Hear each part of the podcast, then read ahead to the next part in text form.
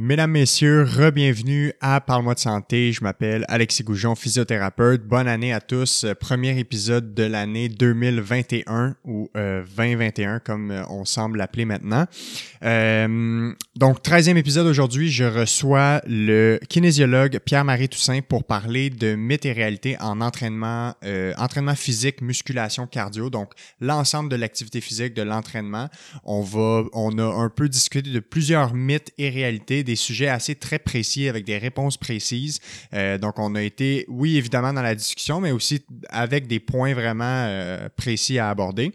Euh, donc, quelques sujets qu'on a abordés, on a parlé d'échauffement, de cool down, on a parlé de perte de poids liée à la musculation versus liée au cardio. Euh, on a parlé d'entraînement, de type d'entraînement cardio par intervalle de longue durée, la différence entre les deux. Euh, on a même parlé de sujets un peu euh, que les gens souvent ont, de la difficulté à bien comprendre ou qu'il y a plusieurs mythes euh, qui, qui, les entourent, comme l'acide lactique, l'hydratation dans le sport. donc, on a fait un tour d'horizon sur tous ces sujets qui sont en lien avec l'entraînement physique. Euh, Pierre-Marie Toussaint, qui, euh, comme je l'ai dit, est kinésiologue euh, et préparateur physique également. Il a une maîtrise en physiologie de l'exercice et lui, actuellement, il est préparateur physique de l'équipe de football des Carabins de l'Université de Montréal.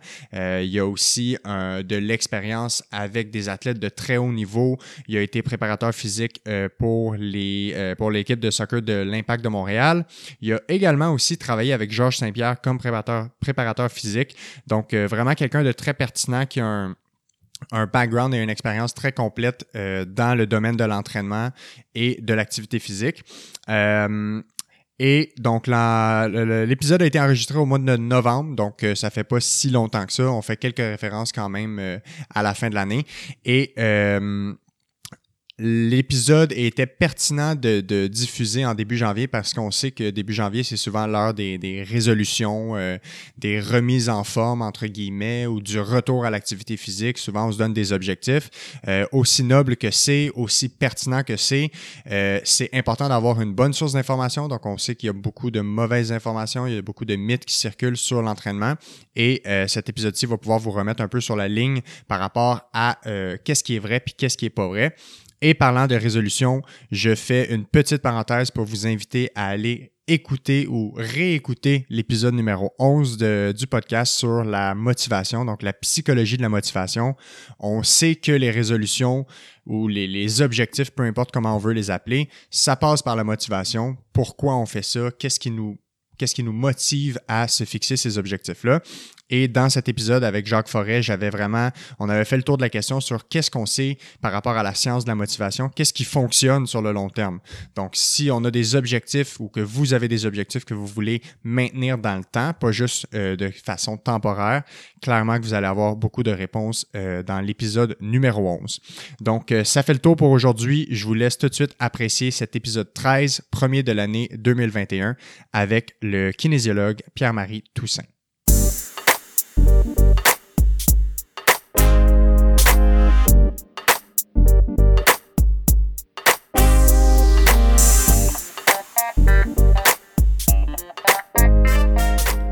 C'est parti. Pierre-Marie Toussaint, bon matin. Bon matin. Comment ça va? Ça va très bien, toi? Ça va super bien. Merci d'avoir accepté l'invitation euh, ce matin pour venir parler sur le podcast. Ça me fait très, ça me fait plaisir. Ça fait longtemps que j'essayais d'avoir quelqu'un plus euh, côté euh, training, entraînement physique, musculation, mais aussi avec un background très intéressant au niveau universitaire, puis Oui. ton, ton expérience d'avoir travaillé avec des athlètes de haut niveau. Euh, fait que je suis super content de te recevoir, puis je sais que tu as habituellement beaucoup de projets en cours, un, un horaire quand même chargé. Là. Oui, oui, oui. Fait je, que- mais je suis très content d'être ici. Good, super. Euh, fait qu'aujourd'hui, on veut parler un peu, euh, un peu plus d'entraînement physique. Euh, on veut parler de préparation physique. Comme je le disais tantôt, toi, tu as une expérience quand même avec plusieurs années d'entraînement auprès d'athlètes de, haut niveau. Fait que de comprendre un peu tous les mythes, les réalités qui sont associées à ce cet aspect-là de, de- du sport ou du fitness en général. Euh, Oui. pour que les gens te connaissent un peu, toi, tu es kinésiologue de formation, puis j'aimerais ça que tu me parles juste un peu de ton parcours professionnel. C'est quoi le background d'études que tu as fait, puis qu'est-ce qui t'a amené vraiment à, à travailler comme tu travailles euh, en ce moment? Ouais. Ben, C'est-à-dire que je suis kinésiologue. Donc, euh, kiné- la kinésiologie, c'est vraiment la science de, de l'entraînement et du mouvement. Donc, euh, j'ai obtenu mon bac de l'Université de Sherbrooke en 1995. Donc, ça fait déjà euh, plusieurs années, Quelques que, années. que, que je, que je travaille dans ce domaine-là. Euh, je- présentement, ce que je fais, c'est que je j'enseigne. Je suis chargé de cours à l'Université de Montréal, justement au département de kinésiologie. Et ça, ça aussi, ça fait longtemps, là, depuis 2001 que je fais ça. Donc, ça va faire bientôt 20 ans que j'enseigne à l'Université de Montréal. Euh, je suis aussi euh, préparateur physique pour les Carabins de l'Université de Montréal, qui est euh, l'équipe de football de l'université, qui Ouais. est bien connue euh, maintenant. Euh, ensuite, je suis aussi préparateur physique pour l'équipe nationale de boxe, l'équipe nationale et l'équipe olympique, justement qui se préparent là, pour les Jeux olympiques qui ont été reportés Ouais. bon, à cause de la situation. de- 2021, finalement. c'est ça, qui était censé être 2020, mais qui est maintenant 2021 à cause de la situation de la COVID. Ouais. Donc, on prépare pour qualifier le plus de boxeurs possible de l'équipe nationale canadienne. Euh, donc, c'est ce travail-là que je fais aussi. Euh, J'ai été propriétaire avec mon frère de, Perfmax, qui est un centre de conditionnement physique euh, qu'on a fermé justement aussi à cause de la situation actuelle. On verra dans le futur si on va reprendre ces activités-là, mais pour l'instant, tout ce qui est entraînement, c'est un peu sur la, la glace parce que Ouais, la situation est, trop difficile présentement. Donc, euh, c'est ça. J'ai une maîtrise en physiologie de l'exercice euh, de l'Université de Montréal. Donc, j'ai fait mon bac à Sherbrooke, mais je suis revenu à Montréal parce que moi, je suis de Montréal. Euh, je suis revenu à Montréal pour faire ma maîtrise et c'est ce qui m'a permis euh, d'enseigner. Parce que pour enseigner à l'université, ça prend minimum une maîtrise. Donc, Ouais. euh, j'ai aussi une maîtrise en physiologie de l'exercice. Donc, ça, c'est un peu mon parcours et ce que je fais là, présentement, puis qui a, qui a contribué à, à me donner de l'expérience dans ce domaine-là. Puis avant qu'on rentre dans le, dans le vif plus précis du sujet, euh, toi, tu as travaillé avec des athlètes de haut niveau, comme je disais tantôt, puis parmi, parmi euh, tant d'autres, comme exemple Georges Saint-Pierre, que avec, lesquels- avec lequel tu as travaillé dans, sa, dans ses préparations physiques. Oui. C'est quoi, toi, que, que tu vois le. le- Qu'est-ce que ça implique d'entraîner des athlètes de haut niveau par rapport, tu sais, puis on parle du 1%, là, vraiment l'élite au niveau des athlètes, par Ouais. rapport à entraîner des gens, tu sais, pas nécessairement monsieur, madame, tout le monde qui font du sport, mais tu sais, la différence entre des, des athlètes réguliers, des bons athlètes, et vraiment l'athlète élite. C'est quoi la différence que toi, tu vois? Ben, C'est-à-dire que pour les gens en, général, et même les, gens qui font du sport de façon récréative, euh, on veut quand même développer euh, plusieurs qualités. On veut développer plusieurs facettes parce que la condition physique, la définition de la condition physique, c'est justement euh, d'avoir des aptitudes dans plein de qualités différentes. Ouais, dans plein de sphères. C'est ça, dans plusieurs qualités différentes. Donc, on va avoir un travail, par exemple, euh, de force musculaire, de puissance musculaire, de capacité aérobie, de flexibilité, d'agilité. Donc, on veut être, être en bonne condition physique, ça veut dire être bon dans plusieurs choses, dans plusieurs qualités. Tandis que pour l'athlète d'élite, c'est pas du tout ça qu'on veut. En fait, on veut le spécialiser. Ouais. Bon, il y a un âge pour le faire, mais éventuellement, ce qu'on veut, c'est que l'athlète devienne le meilleur au monde dans une chose très précise. Bon, ça dépend des sports. Il y a des sports où justement on a besoin de plusieurs qualités. Ouais. Mais de toute façon, en général, ce qu'on veut, c'est le spécialiser dans une chose très précise. Euh, et et ça, c'est pas souhaitable pour la population en général. Même les gens qui le font de façon récréative, même quelqu'un qui joue au hockey, par exemple, trois fois par semaine, ben, on veut quand même que dans la vie de tous les jours, il développe ses autres qualités. Ouais. Donc, euh, c'est ça la grande différence, c'est l'hyper-spécialisation qu'on recherche avec l'athlète d'élite. Prenez par exemple un sprinter. Je travaille beaucoup euh, au Avec niveau- en athlétisme avec les sprinteurs. Euh, un sprinter, ça se doit d'être rapide. C'est à peu près la seule qualité qu'on veut Ouais. développer. C'est pas souhaitable pour lui de faire de l'entraînement aérobie parce que pendant qu'il fait son entraînement aérobie, c'est du temps où il travaille pas sur sa vitesse. Donc, Parce que tu entends de l'en- de l'endurance, dans le fond. c'est ça. Par exemple, ça. un marathonien. C'est ça. Donc, euh, ce que les gens appellent du cardio. Ouais. Donc, faire du cardio pour un sprinter, c'est pas souhaitable parce que c'est du temps passé à travailler une qualité qui a absolument pas besoin dans son sport. Donc, vous voyez comment on veut spécialiser, puis dans une façon qui est pas nécessairement euh, pour la santé globale. Non, c'est ça. OK? C'est pas ça que l'athlète recherche. Il recherche pas la santé globale. Il cherche à être le meilleur dans la, la- la tâche précise qu'il veut exécuter. Ouais, on est vraiment dans un but de performance. C'est ça que tu disais dans le exactement. fond. La, la différence, c'est que c'est hyper spécifique au sport et à l'athlète. Puis même dans un sport, j'imagine que chaque athlète est hyper différents aussi. C'est ça. Puis on voit que les qualités, par exemple, pour un lanceur de javelot, qui sont des qualités très spécifiques, techniques, qu'on n'utilise pas dans la vie de tous les jours, à part la course, Ouais. versus comme toi avec euh, les joueurs de football avec lesquels tu travailles, ben, il y a quand même beaucoup de qualités sportives, physiques qui se retrouvent dans d'autres sports comme la course, la vitesse, les sauts, C'est ça. lancer, attraper, des choses comme ça. C'est ça, c'est ça. Il y a des sports où on, on demande à développer plusieurs qualités, mais c'est toujours à un niveau qui est, qui est maximal, là, qui n'a pas de limite. tu sais, Comme un, un joueur de football ou un sprinter, il n'y a, pas un moment où on dit OK, tu es assez rapide, on arrête de travailler ta vitesse. Ou Ouais. OK, tu es assez fort, on arrête de travailler ta force. Je veux Ouais. dire, chaque gain que tu peux aller chercher va te permettre d'être plus compétitif, d'être plus performant. Donc, il y a toujours cette recherche-là de repousser les limites. Puis à chaque fois qu'on a la chance d'être meilleur dans quelque chose, on, on- on va l'apprendre. Donc, Ouais. on, on repousse tout le temps, ce qui n'est pas nécessairement souhaitable encore là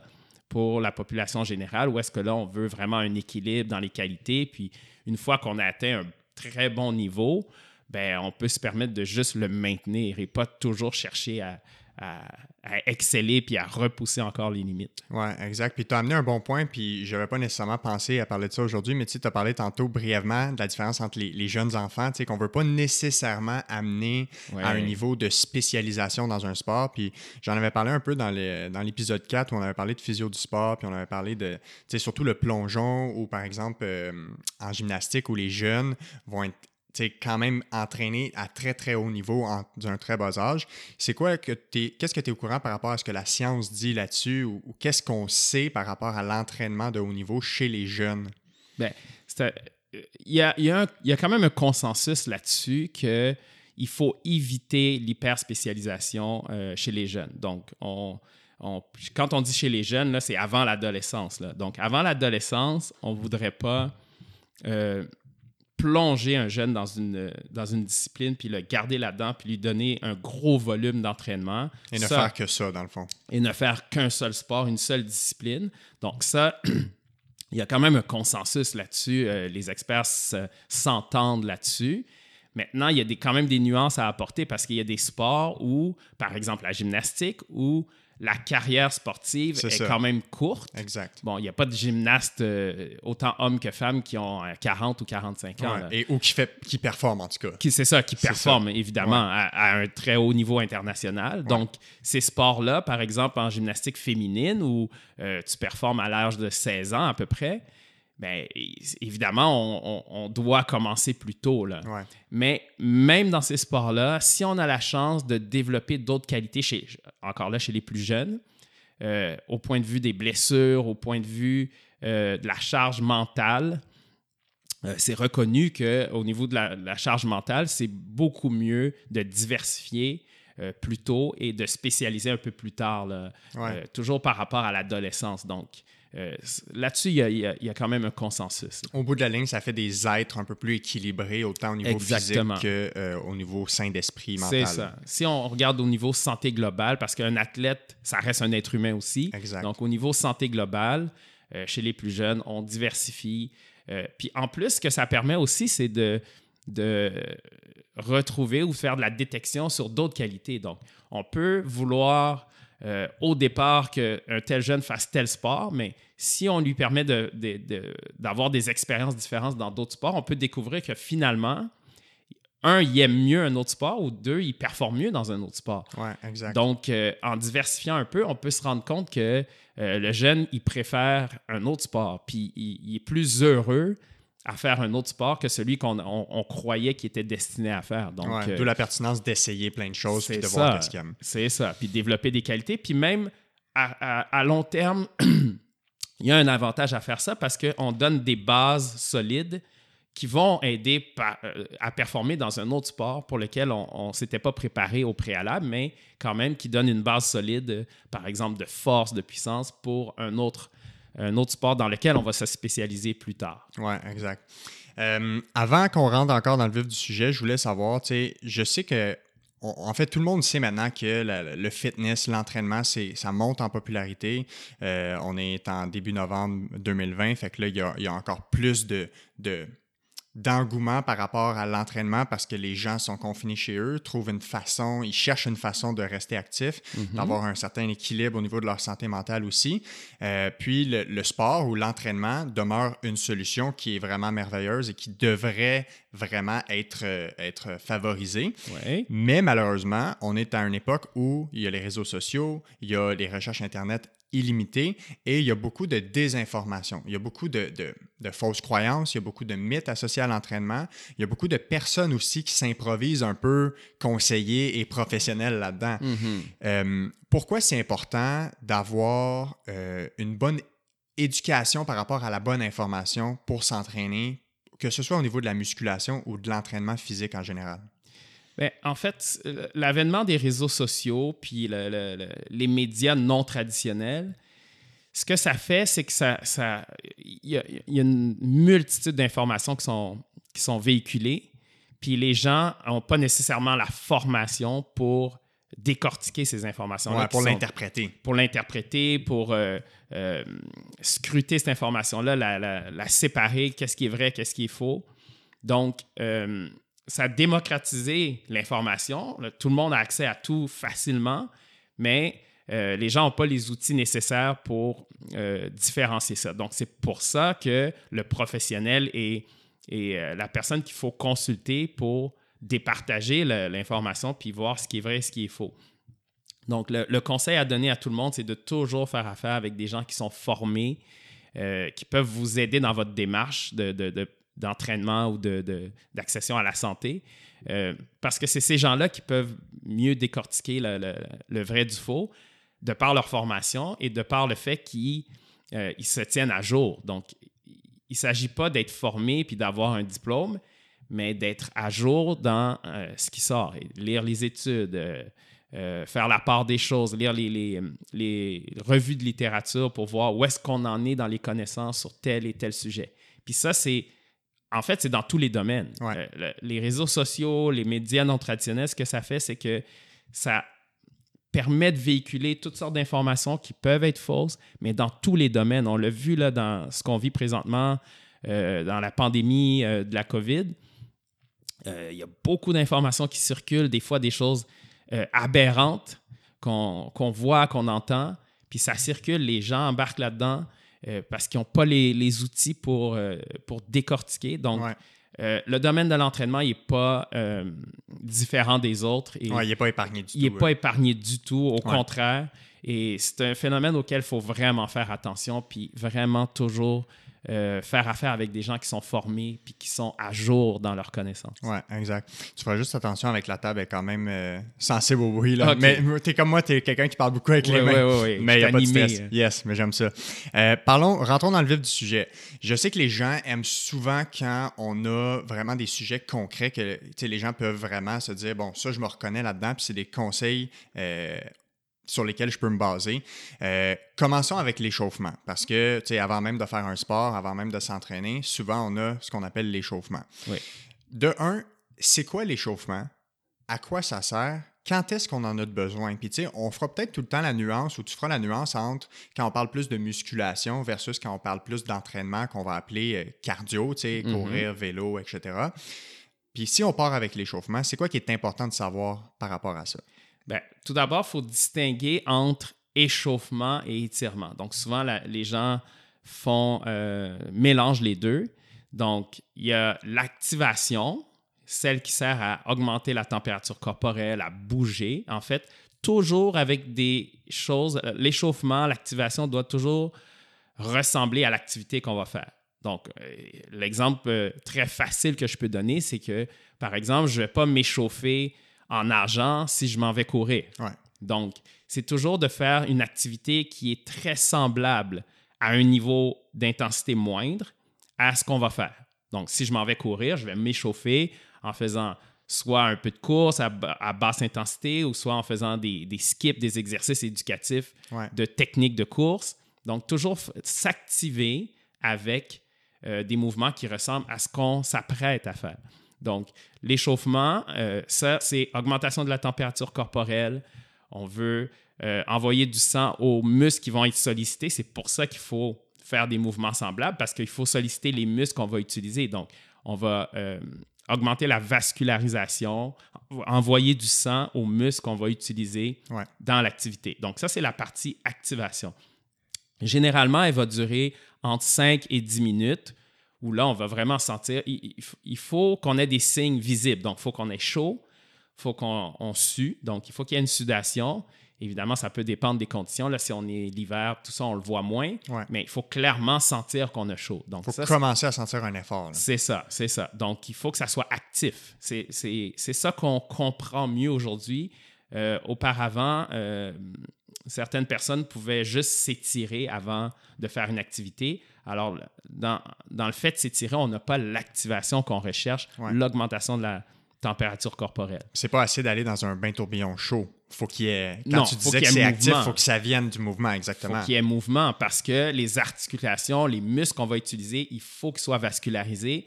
Au niveau des articulations, on va avoir le liquide synovial, qui est un liquide qui, est, qui sert à lubrifier l'articulation, qui va permettre au mouvement de se faire plus facilement. Donc, ça, c'est vraiment le mouvement qui permet de mieux préparer le corps. Et donc, si c'est juste de la chaleur, dans le mouvement, on produit de la chaleur. Alors, Ouais. si on fait euh, une modalité passive qu'on appelle comme euh, un sauna ou un tourbillon, ben, on a l'effet chaleur, mais on n'a pas l'effet mouvement. Donc, ça nous prend les deux.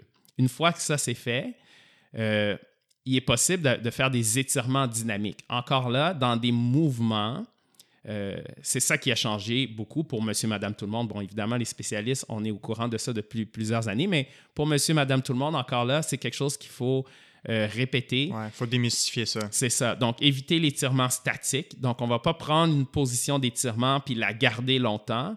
Ce qu'on veut, c'est de, de l'étirement où il y a du mouvement. Donc, on va bouger les bras, on va bouger les jambes d'une certaine façon dans des mouvements qui ressemblent à ce qu'on va faire, à des amplitudes qui sont légèrement plus grandes que ce qu'on va faire dans l'activité. Ouais.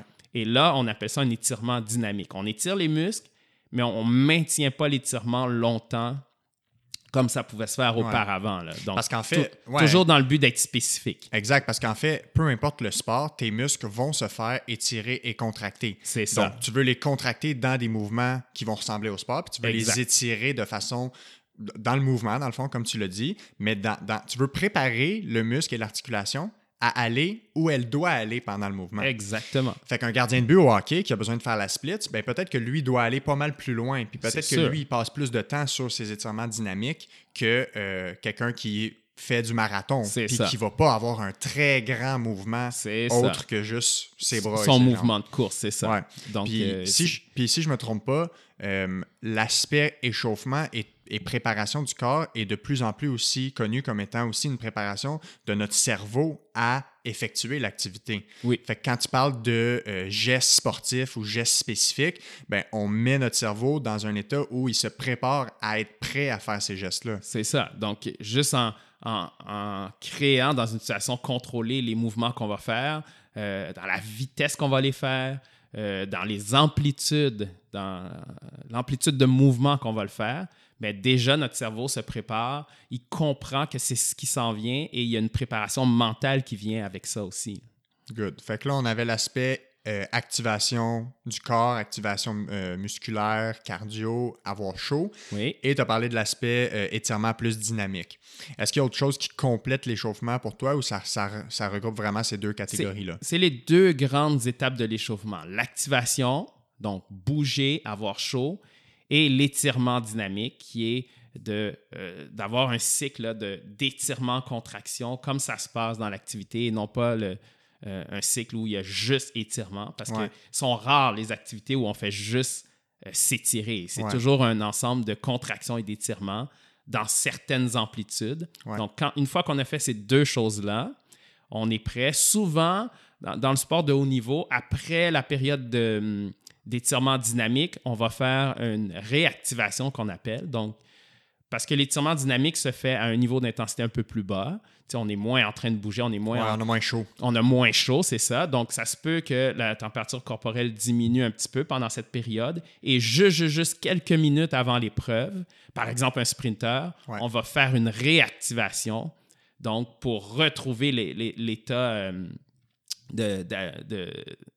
d'alerte, l'état c'est ça, exact, c'est un bon C'est ça. L'état d'alerte, l'état de, de, préparation là, à un haut niveau en refaisant euh, une courte période de réactivation.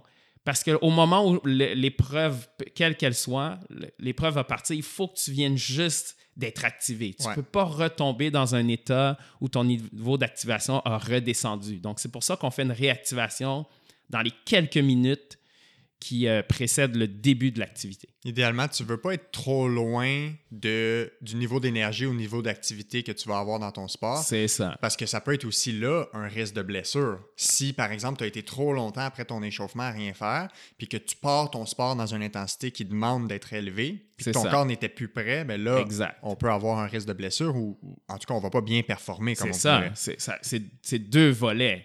Risque de blessure et mauvaise préparation. Les gens qui mais encore là, je le répète, même au niveau récréatif, qui disent Ah, quand je commence, ça me prend un certain temps avant. Ça, c'est justement parce que la réactivation souvent n'a pas été faite. Donc, les premières minutes de l'activité servent de réactivation, en fait. Donc, c'est là que la personne se remet dedans, comme on peut dire en, termes familiers. Ouais, ouais, euh, donc, pour éviter que ça se fasse pendant l'activité, ben, il faut le faire un petit peu avant pour que lorsqu'on commence l'activité, ben, on est prêt à ce moment-là. là puis est-ce qu'il y aurait une euh, nuance en termes de durée d'échauffement selon la, durée de l'effort ou le type de sport? Parce qu'on va souvent penser que quelqu'un qui a une épreuve très, très, très courte va peut-être avoir besoin de plus de préparation que quelqu'un, par exemple, qui court un marathon, ben, il va peut-être pas s'échauffer une heure parce qu'il va courir deux, trois heures. Exactement. Donc, euh, c'est une loi un peu, euh, c'est inversement proportionnel. Souvent, les activités les plus courtes et les plus intenses nécessitent un plus long échauffement puis les activités, bon, on s'entend que courir un marathon, euh, c'est pas la même intensité que faire un sprint de 100 mètres, même si c'est un effort ultra exigeant. Donc, euh, si je m'en vais courir 3 heures, 4 heures, parce que, bon, le commun des mortels, euh, monsieur, madame, tout le monde, quand on fait un marathon, on le fait pas en 2 heures. Donc, ouais, ou en 1,59, 42. Euh, exactement. C'est, c'est pas accessible à nous. peut-être en vélo, là, mais en courant, c'est difficile. Donc, euh, si je fais un effort de 3 à 4 heures, ben, c'est clair que je ne vais pas m'échauffer pendant 30 minutes, 40, 50, 1 heure. Euh, donc, j'ai un, échauffement qui est un peu plus court et à intensité moins élevée que quelqu'un qui va courir un 100 mètres puis qui va euh, essayer en un si court laps de temps d'avoir un effort supra-maximal. Donc, oui, la préparation est différente. Plus c'est intense, plus c'est court, et plus il faut être bien chauffé, bien activé et bien préparé mentalement parce que les activités courtes, tu ne peux pas te permettre justement de ne pas être prêt mentalement dans, les premières secondes. Non, c'est ça. C'est déterminant. Oui, surtout quand on parle, par exemple, d'un sprint que toi tu connais bien, où on parle de centièmes de seconde qui peut déterminer la différence entre le premier et le dernier dans une course finale. C'est ça, c'est ça. Donc, il faut avoir un niveau d'alerte mentale qui est très élevé. Ouais. Puis, si on se transporte après l'effort, on a souvent la période de retour au calme qu'on va appeler ou le, cool down en termes communs. Euh, c'est quoi, les, quoi les avantages de faire ça? Est-ce que c'est tout le temps nécessaire? Puis si oui, ça devrait ressembler à quoi ce qu'on fait euh, après notre effort? Oh, ça, c'est un, sujet. Bon, au niveau scientifique. Il n'y a pas de euh, consensus, hein, je pense. Non, il n'y a pas de consensus parce que le cool down, on croyait que c'était pour euh, éliminer l'acide lactique, entre guillemets. Et maintenant, on comprend mieux ce qui se passe avec l'acide lactique. On va le lactate. Tantôt, justement. Oui, le lactate, euh, qui de toute façon est éliminé quoi qu'on fasse. OK? Donc, le lactate, le, vrai terme qu'il faut dire, c'est lactate et non pas acide lactique. Euh, il, va être éliminé de toute façon. Donc, il n'y a pas vraiment d'avantage. C'est vrai que dans les faits, si, par exemple, je finis de faire une activité intense, si je marche ou que je fais un, jog léger après mon activité, c'est vrai que je vais éliminer le lactate plus rapidement. Mais le problème, c'est que le lactate ne cause pas de problème. Donc, il n'y a pas tant d'avantage à éliminer le lactate plus rapidement parce qu'il ne cause pas vraiment de problème. Donc, euh, on ne gagne pas à l'éliminer plus vite. Il n'y a pas d'avantage. Il n'y a pas d'avantage. Parce que les gens vont souvent parler de mes douleurs musculaires, l'acide lactique, le lactate. Ben, de un, ils vont utiliser le terme acide lactique au lieu du terme lactate, puis ils vont parler de douleurs musculaires, de crampes, de choses comme ça. C'est ça. Et ça, c'est aucunement relié au lactate, c'est justement. Donc, c'est pour ça qu'on comprend qu'il n'y a pas de temps d'avantage. Si votre activité suivante, supposons vous venez de courir ou vous venez de jouer une partie de hockey, peu importe, euh, si votre activité suivante, c'est le lendemain ou le surlendemain ou peu importe, euh, que vous éliminiez le lactate en une heure ou en deux heures, ça ne va rien changer. Il va être éliminé de toute façon, d'autant plus qu'il ne cause pas de courbatures. Les courbatures sont causées euh, par des micro-lésions musculaires qui s'installent souvent quand on fait quelque chose de nouveau. Vous allez remarquer, à chaque fois que vous faites un changement, c'est là que vous avez euh, des courbatures. Donc, on reprend un nouveau sport. C'est comme le premier jogging de l'année. Exact. Donc, quand on, dès que c'est un changement dans ce qu'on faisait euh, dans notre état précédent. Donc, si j'avais pris un repos, puis là, je me remets à faire une activité, bon, je vais être courbaturé si je fais quelque chose de nouveau, aujourd'hui je cours en, pente au lieu de courir sur le plat, je vais être courbaturé parce que c'est nouveau, parce que la sollicitation musculaire est différente. Si je lève plus lourd aujourd'hui en musculation, j'ai décidé de prendre des charges plus lourdes, je vais avoir des courbatures. Si j'ai décidé de faire des mouvements que je ne fais pas habituellement, je vais avoir des courbatures. Donc, on voit que c'est une sollicitation différente qui crée des courbatures euh, parce qu'on vient solliciter des fibres musculaires différentes qui n'ont pas, qui pas été sollicitées de cette façon-là auparavant et ça crée des micro-lésions. Donc, une fois que c'est installé, c'est installé. C'est un processus inflammatoire qui va prendre quelques jours, on va le sentir. Tout de suite après l'activité, on commence à le sentir. Le lendemain, on le sent un peu plus. Souvent, 48 heures après, on le sent encore plus. Donc, c'est le processus inflammatoire qui s'installe. Puis après 48 heures, là, ça commence à baisser parce que le corps a tous les outils nécessaires pour réparer ces micro-lésions-là qui, qui se sont installées. Donc, il n'y a pas grand-chose qu'on peut faire euh, à part diminuer un peu ses activités. Bon, c'est pas confortable de, de retravailler sur des courbatures, des courbatures, donc on peut diminuer son intensité, prendre un repos, mais le, processus va se faire de toute façon. Donc, c'est pour ça que le retour au calme, on le questionne de plus en plus parce que ça apporte pas nécessairement un grand avantage. Là où ça pourrait aider un peu, c'est si, euh, par exemple, souvent les athlètes qui ont à faire des épreuves la même journée. C'est exactement là où je m'en allais. Exact. Donc, si je fais quelque chose puis j'ai à refaire une autre épreuve deux heures après, euh, parce que c'est un tournoi à la ronde ou peu importe le sport, ben, là, ça pourrait être avantageux d'avoir une forme de, récupération avant de refaire l'activité. Mais pour euh, les gens en général, quand on fait une activité physique, la prochaine fois qu'on va en refaire une, c'est le lendemain. C'est ça. Pour le commun des mortels, c'est ça. C'est ça. C'est le lendemain. Donc, il s'agit juste de bien récupérer, bien manger après, bien dormir. C'est, on oublie que c'est la chose la plus importante. La façon de se reposer, c'est de dormir. Donc, si on dort bien, on se nourrit bien, euh, on est prêt le lendemain à faire son activité. Puis si on a des courbatures, on réduit son intensité parce que c'est moins confortable, on est moins performant.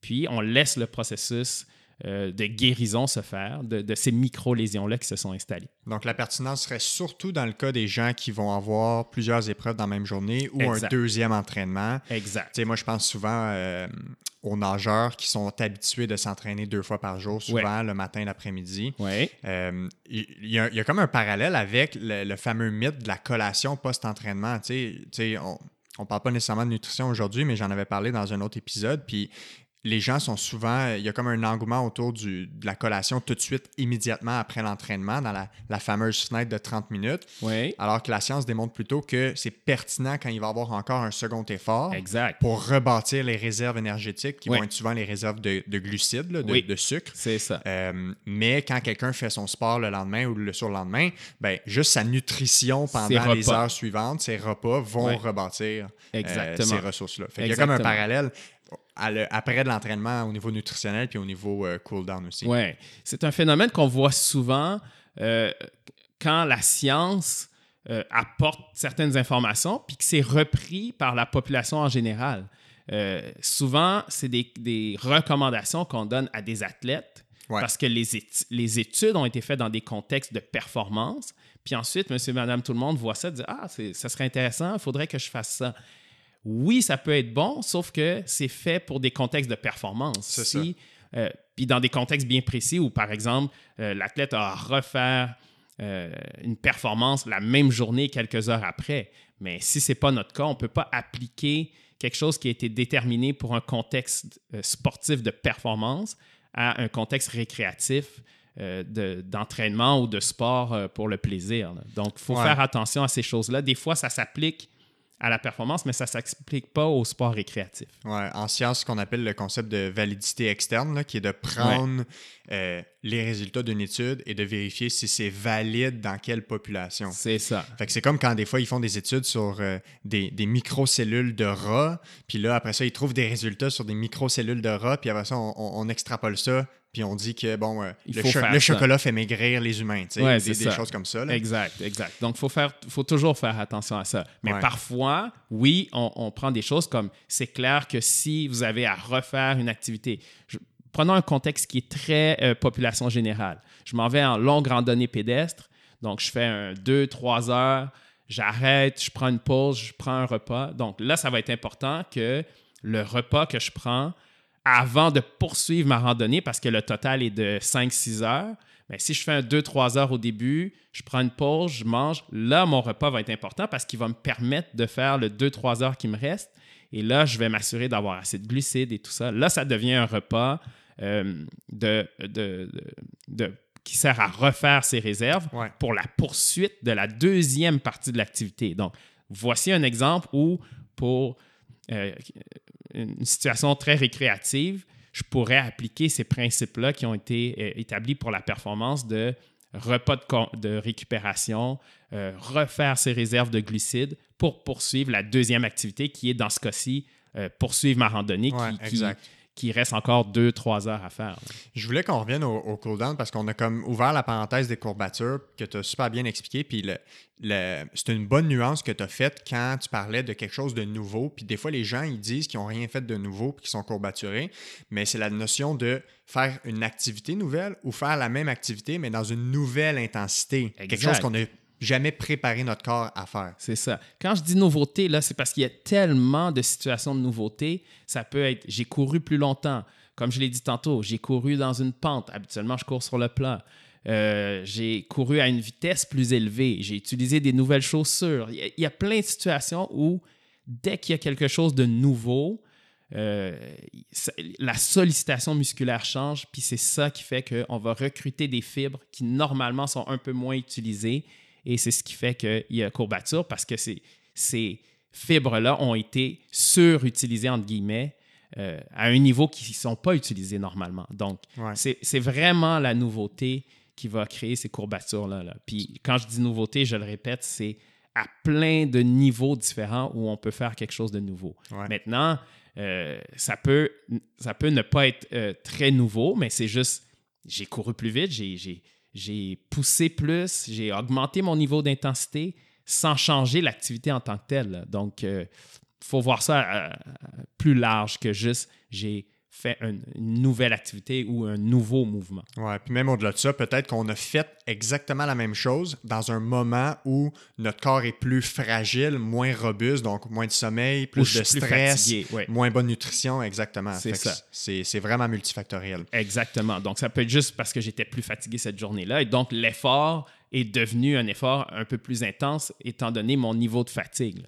Je veux revenir euh, sur l'acide lactique là, qui est comme un, qui est vraiment un concept, je pense que les gens ont de la difficulté à comprendre.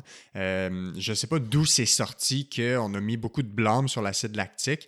Euh, d'abord, peux-tu différencier l'acide lactique, du lactate? Oui. À quoi ça sert? On sait que c'est un, déchet métabolique qu'on va appeler. Là. Euh, à quoi ça sert? Pourquoi c'est produit? Puis est-ce qu'on devrait s'en préoccuper de ça? Oui. En fait, si on veut mettre ça simple, parce qu'évidemment, c'est métaboliquement quelque chose de très complexe, mais si on veut mettre ça simple, c'est que quand on fait une activité intense, euh, la voie que le corps va utiliser pour produire de l'énergie va produire ce, ce que les gens appellent de l'acide lactique, mais qui ne restera pas en acide lactique, mais qui va produire du lactate, qui est le dérivé de l'acide lactique. Donc, ça va produire du lactate. Puis le lactate, il ne faut même pas le voir comme un déchet métabolique, il faut le voir comme une façon de réserver de l'énergie, de réserver du carburant. Parce que comme j'ai besoin d'énergie plus rapidement, le corps va utiliser une voie de production d'énergie qui est plus rapide, mais qui dégrade partiellement euh, le, sucre, les glucides. Donc, pensez-y, si vous voulez euh, obtenir de l'énergie rapidement, est-ce que c'est pertinent de dégrader complètement la molécule ou de la dégrader à la moitié? Parce que ça prend moins de temps de dégrader la moitié de la molécule. C'est comme un shortcut. C'est ça, c'est un shortcut. Donc, je dégrade la moitié de la molécule de glucides parce que ça va me donner de l'énergie plus rapidement. Si je suis en train de faire un 400 mètres, j'ai besoin d'énergie rapidement, je n'ai pas le temps de dégrader au complet ma molécule de sucre, je la dégrade partiellement. Le bout qui reste, qui n'a pas été dégradé, c'est ça le lactate. Là, je, je, vulgarise. Ouais, on le simplifie. là. C'est ça, on le simplifie. Donc, le bout qui n'a pas été dégradé, c'est ça le lactate. OK? Parce que j'ai pas le temps. J'ai besoin d'énergie rapide, je prends un shortcut. Ensuite, quand j'ai fini mon, mon activité, le bout qui n'a pas été dégradé, le lactate, va être dégradé éventuellement. C'est pour ça que je disais tantôt, quoi que vous fassiez, ce, ce, restant de molécules de glucose va être dégradé par après. Donc, le corps dit j'avais mis ça en réserve parce que j'avais besoin de produire de l'énergie rapidement. Maintenant, tout est fini. Maintenant, je peux le dégrader. Donc, ça va prendre quelques heures et ça va être fait après. Si vous êtes actif, ça va se faire plus vite parce que là, vous êtes actif, puis là, euh, le corps va utiliser justement cette réserve d'énergie-là qu'il avait mis de côté pour votre activité de, de jog léger que vous êtes en train de faire. Mais si vous ne faites rien, il va quand même l'utiliser. Ouais. Mais en C'est comme un report dans le temps de l'utilisation de cette molécule-là. On reporte la dégradation de cette molécule-là. Donc, euh, ça se fait en plus long si vous ne bougez pas, puis en plus court si vous bougez légèrement mais on parle de quelques heures. Donc, si votre activité, c'est le lendemain, on n'a pas de problème euh, métabolique parce qu'on a accumulé du lactate. C'est juste une, une réserve. Sais-tu pourquoi on l'associe aux, crampes, aux, douleurs musculaires? Euh, une des grandes raisons pourquoi on l'associe, c'est à cause du nom, justement. Acide lactique. Donc, pour les gens, euh, acide veut dire c'est quelque chose qui brûle, c'est quelque chose qui fait mal. Puis juste le fait d'appeler ça de l'acide lactique, ce qui n'est pas un mauvais nom, c'est juste que ça ne reste pas en acide lactique, ça, ça devient du lactate. Et euh, donc, c'est ça. C'est le, nom, premièrement, qui contribue à ça. Euh, le fait que, oui, quand on fait une activité intense, il y a une fatigue, évidemment. Et donc, comme on, on, les a juste associés, alors que euh, en, en, science, on dit souvent le lactate, c'est un témoin inoffensif. Donc, c'est deux choses qui se produisent en même temps. Je fais une activité intense, mes muscles brûlent, ça fait mal, je fatigue. On sait qu'il y a du lactate produit, fait qu'on se dit Ah, ça, ça s'appelle de l'acide lactique, j'ai mal, je suis fatigué, puis ça arrive en même temps, donc c'est lui le responsable. Ouais. On fait un lien de corrélation. on fait un lien de causalité, alors, c'est juste une association. C'est une association. C'est deux choses qui se produisent en, même temps, mais c'est pas la cause. Maintenant, euh, quand on pousse plus loin dans la biochimie, on voit d'autres choses qui sont beaucoup plus la cause de la fatigue musculaire que le lactate et le, H là, qui, qui, qui vient avec. Donc, c'est un témoin inoffensif. Il est là, mais c'est pas lui la cause. Les gens vont souvent dire, quand ils font un effort physique, puis qu'ils sont dans un, par exemple, dans une course, vers la fin d'une course, puis là, ils sentent que ça brûle, puis qu'ils sentent leurs jambes lourdes, ils vont dire, là, j'avais de l'acide lactique partout dans les muscles mais ce qu'ils ressentent, ce qu'ils perçoivent, c'est la fatigue musculaire, la fatigue les dommages au niveau du muscle à cause qu'on a eu des micro-lésions parce qu'on utilise, on sollicite nos muscles. C'est ça. Il y, a, effectivement, c'est pour ça que je disais, là, on, se rend compte que c'est d'autres substances qui sont en cause. C'est effectivement, quand, quand il y a des réactions métaboliques qui se passent pour produire de l'énergie, il y a des déchets, entre guillemets, métaboliques. Euh, mais le lactate n'en est pas un. Il y en a d'autres, comme il y a le phosphate inorganique et ainsi de suite. Il y a d'autres choses qu'on a identifiées. Ah, ça, ça cause un problème. Ça, ça contribue à la fatigue musculaire, mais pas le lactate. Ça fait un beau tremplin pour parler de musculation. Euh, un des mythes que je veux qu'on aborde, c'est le fait que la musculation ciblée à un groupe musculaire peut amener une perte de poids ou une perte de, graisse dans cet endroit-là. Fait que le, classique, c'est je vais faire des abdominaux, je vais faire des sit-ups pour perdre mon gras abdominal. C'est quoi la nuance à faire ici? Qu'est-ce qu'il faut expliquer pour bien comprendre comment ça fonctionne la musculation? Puis pourquoi c'est faux de dire qu'on est capable de perdre du gras en faisant de la musculation localisée? Bien, ça, on est content. Les, les spécialistes de l'activité physique, on est content parce que à ce niveau-là, je pense que les gens sont arrivés à un point où ils comprennent un peu plus ça, généralement. Il y a encore des gens qui croient que en faisant une activité localisée, on va perdre du gras à cet endroit-là, mais de moins en moins. Donc, le travail d'information, d'éducation, il a fait son chemin pour cet aspect précis-là. Mais encore, il y a des gens qui croient ça. Donc, si je fais une activité localisée, comme par exemple faire des redressements assis, faire des, exercices d'abdominaux, euh, le substrat, le, carburant énergétique qui va être utilisé pour faire mes contractions de, de l'exercice que je fais, c'est pas du gras. Principalement, ça va être du sucre. Donc, on appelle ça le glycogène, le sucre qui est en réserve dans le muscle. C'est celui-là qui est utilisé pour faire l'exercice. L'autre aspect, c'est que faire un exercice localisé, ça n'apporte pas une grande dépense énergétique. C'est ça, on ne va pas être très, très, très essoufflé. Ou... C'est ça. Donc, on ne dépense pas beaucoup d'énergie à faire un exercice d'abdominaux, par exemple. Donc, on sait que pour perdre du poids, ce qu'il faut, c'est euh, utiliser les graisses comme carburant énergétique, puis avoir un déficit d'énergie. Parce que si, par exemple, vous dépensez 2000 calories et que vous en mangez 1500, il y a un déficit. Il y a un 500 calories quelque part qui manque. On dépense plus qu'on ingère. C'est ça. Donc, si on dépense plus qu'on ingère, les calories manquantes, les calories euh, qui manquent, on va les puiser dans les graisses. Les graisses, c'est une réserve d'énergie. On peut faire le parallèle avec le lactate qu'on parlait tantôt. C'est une réserve d'énergie pour le jour où tu vas dépenser plus que ce que tu consommes. Donc, le, corps va stocker cette énergie-là sous forme de graisse, puis être prêt à un jour, si tu manges moins, si tu dépenses plus, je vais pouvoir utiliser cette énergie-là que j'ai stockée. Donc, euh, euh, même au niveau anthropologique, là, ça a une très grande utilité. Donc, les êtres humains. ouais, pour la survie. Pour la survie. Les êtres humains, quand ils mangeaient, bon, ils pouvaient stocker des réserves pour le jour où, justement, ils n'arrivaient pas à manger. Donc, c'est un peu ça qu'il faut recréer. Il faut dépenser plus que ce qu'on consomme. Et là, le corps va puiser dans les réserves de graisse pour compenser ce qui manque. Donc, ça prend absolument ça. Et faire un exercice localisé, ça apporte pas une grande dépense. Ça ne va pas vous amener dans un état où vous avez dépensé plus que ce que vous avez consommé, euh, ingéré en termes de, nourriture. Donc, il faut absolument aller là. L'exercice localisé, bon, faire, euh, même si vous faites une longue séance d'abdominaux, vous allez dépenser 50, 70, 100 calories maximum. Alors que si vous allez courir 30 minutes, vous allez courir une heure, vous allez, dépenser 600, 700, 800 calories. Donc, on voit qu'il y a une énorme différence entre une activité cardiovasculaire qui implique tout le corps, donc qui me fait dépenser plus d'énergie, par rapport à une activité très localisée comme toujours l'exemple de faire des abdominaux pour perdre du gras au niveau du ventre. Oui. Parce que l'autre élément, c'est que la nuance à faire, c'est que quand on a une dépense énergétique, puis que le corps va aller puiser dans les réserves de gras, on ne choisit pas où on perd le gras. Exactement. C'est une réaction qui est métabolique dans l'ensemble du corps. Dans l'ensemble du corps. ça va être très multifactoriel. Ça dépend de plein de choses. On ne décide pas, ben là, je vais le perdre au niveau des cuisses, des fesses, des, des bras, des épaules. non, c'est ça. Euh, euh, c'est très facile à comprendre cet aspect-là. C'est que lorsque vous faites, par exemple, une activité cardiovasculaire comme courir, faire du vélo, patiner, faire du ski de fond, le corps va mobiliser les graisses dans l'ensemble du corps.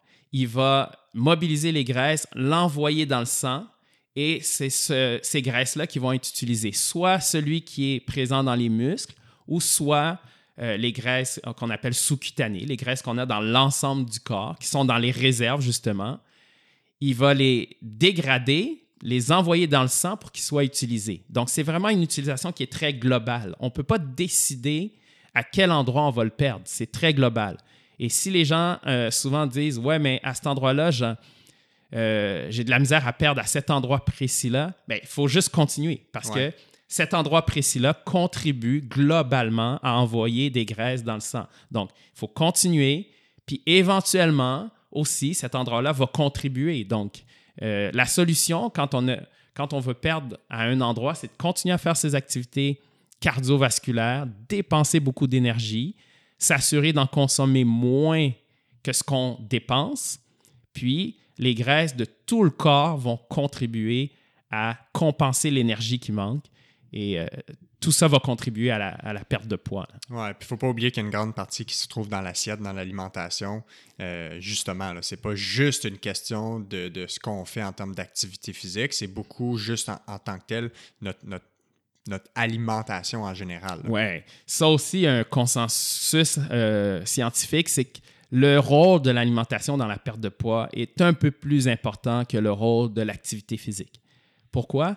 Euh, beaucoup de gens arrivent à perdre du poids sans nécessairement faire de l'activité physique s'ils contrôlent ce qu'ils mangent. Donc, on réduit les calories, puis euh, avec cette réduction de calories-là, juste la dépense énergétique normale, bon, la dépense de base, parce que pour vivre, on dépense toujours de l'énergie. Donc, ça, c'est la dépense énergétique de repos qu'on appelle. Celle qu'on. Le métabolisme de base. Métabolisme de base, celle qu'on utilise juste à vivre, faire battre le cœur, respirer, ainsi de suite, qui est quand même une grosse dépense. Faire vivre un corps pendant 24 heures, c'est une grosse dépense.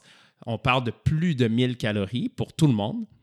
Alors, cette dépense-là, plus nos activités de la vie de tous les jours, se déplacer, et ainsi de suite, si quelqu'un surveille bien ce qu'il mange puis réduit ses calories, juste avec ça, souvent, certaines personnes arrivent à perdre du poids. Donc, l'activité physique, c'est juste un plus pour augmenter un petit peu sa dépense. Mais euh, il a été démontré que vraiment l'alimentation a un rôle un peu plus important que l'activité physique parce qu'il serait tellement facile de faire de l'activité physique, mais de consommer euh, au niveau alimentaire un niveau de calories égal à ce qu'on dépense. C'est très facile de faire ça. Donc, si je bouge à tous les jours, mais que je consomme égal à ma dépense, je ne vais pas perdre de poids. Donc, euh, j'ai beau faire une heure par jour, si je consomme égal à ce que je dépense, il n'y a aucune perte de poids qui va se produire. Donc, on voit qu'il faut vraiment qu'il y ait un déficit et qu'on consomme un peu moins de calories. C'est aussi important de le faire d'une bonne façon puis de parce que évidemment. on est aussi dans une tendance là on parle pas nécessairement d'alimentation là mais on est dans une tendance où il y a toutes les diètes qui existent tous les régimes sont à la mode. Il y a beaucoup de gens qui vont utiliser ces régimes là pour perdre du poids. La science démontre qu'on reprend le poids dans 90-95% du temps.